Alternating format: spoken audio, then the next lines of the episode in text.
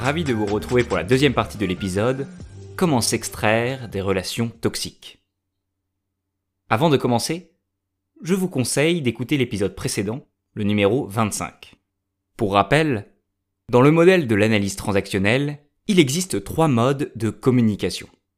L'état du moi parent, quand nous donnons des ordres ou que nous réconfortons quelqu'un. L'état du moi enfant, quand nous sommes spontanés, que nous exprimons nos sentiments ou que nous obéissons à un ordre. Et le mode adulte, quand nous communiquons des faits, que nous partageons une observation de la réalité. Il neige dehors, Paul est plus petit que Jacques. Un grand nombre de conflits que nous vivons au quotidien sont causés par le fait que nos modes de communication ne sont pas adaptés à la situation.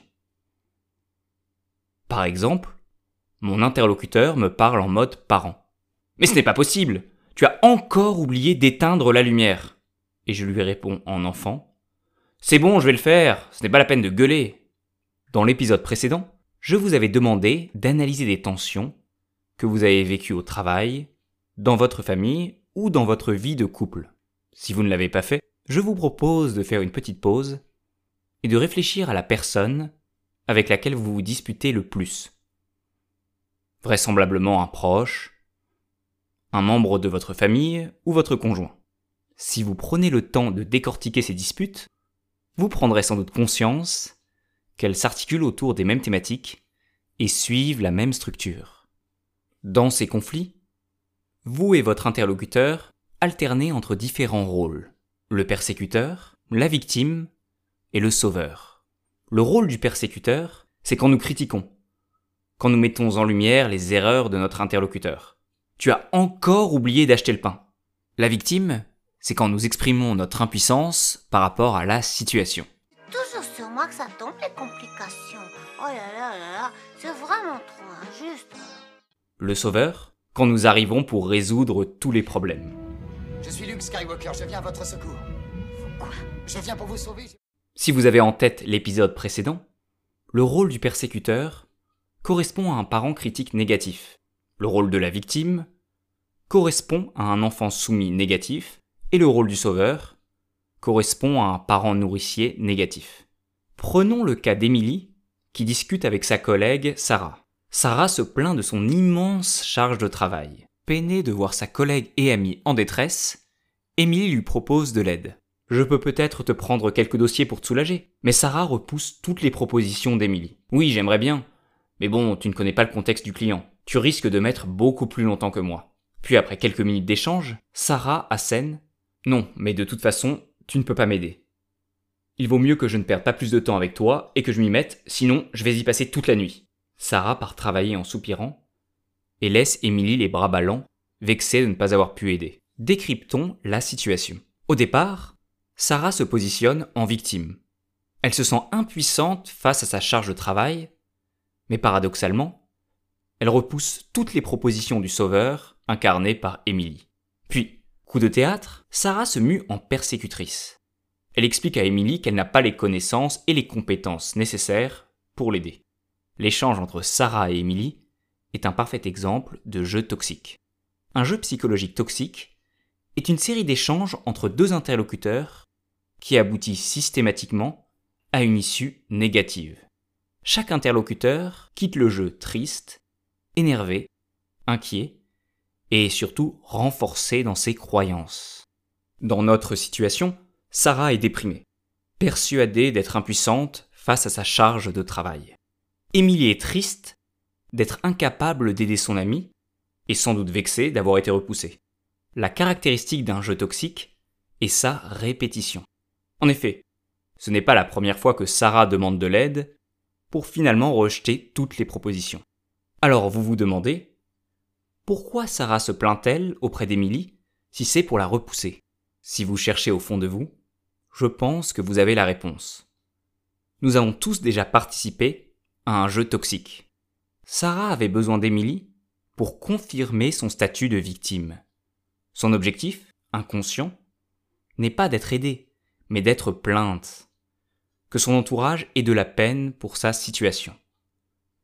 Mais Sarah n'est pas la seule à pratiquer des jeux toxiques. Après sa dure journée de travail, Émilie rentre chez elle et trouve son appartement complètement en bazar. Une dispute débute avec Léo, son compagnon, qui s'était engagé la veille à faire le ménage.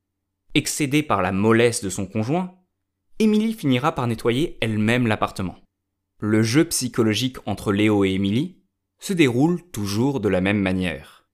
La veille, Émilie s'était plainte à son conjoint Léo de faire constamment le ménage.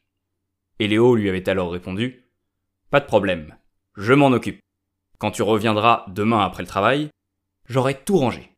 Décryptons la dynamique du couple.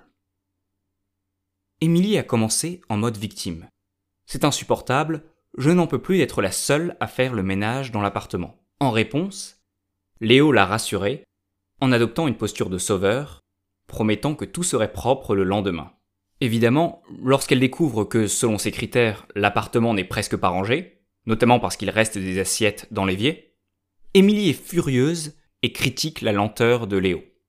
Mode persécuteur. Léo passe alors en mode victime.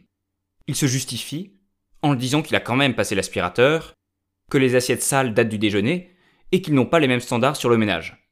Si elle n'est pas satisfaite, il ne fera plus rien. Pour conclure, Émilie va reprendre son rôle de victime en se lamentant d'être en couple avec un assisté. Petite parenthèse, si vous êtes intéressé par ces sujets, je vous conseille d'écouter l'épisode 24 de l'excellent podcast Les couilles sur la table, qui traite du problème de la répartition des tâches dans le couple. Alors, comment identifier un jeu toxique? De manière classique, ces jeux se déroulent en quatre phases. L'invitation au jeu, l'escalade, le coup de théâtre et la récompense empoisonnée. 1. L'invitation au jeu. Votre interlocuteur débute la conversation en se plaçant dans l'un des trois grands rôles. Persécuteur, victime ou sauveur. 2. L'escalade. C'est un ensemble d'échanges verbaux et non verbaux qui va amener chacun à aller plus loin dans son rôle. Le persécuteur multiplie les critiques, la victime repousse les propositions d'aide, le sauveur fait tout à la place de la victime, lui enlevant toute autonomie. 3. Le coup de théâtre. Le retournement de situation. Quand les rôles s'inversent. La victime se transforme en persécuteur, le persécuteur devient victime. Le coup de théâtre, c'est quand Sarah rejette définitivement l'aide d'Emily, en lui expliquant qu'elle lui fait perdre du temps, ou qu'Emily arrête de critiquer Léo et décide de faire le ménage en se plaignant de lui. 4. Dernière étape, la récompense empoisonnée. C'est le renforcement des croyances négatives. Sarah est confirmée dans l'idée qu'elle a beaucoup trop de travail et que personne ne peut la comprendre ou l'aider.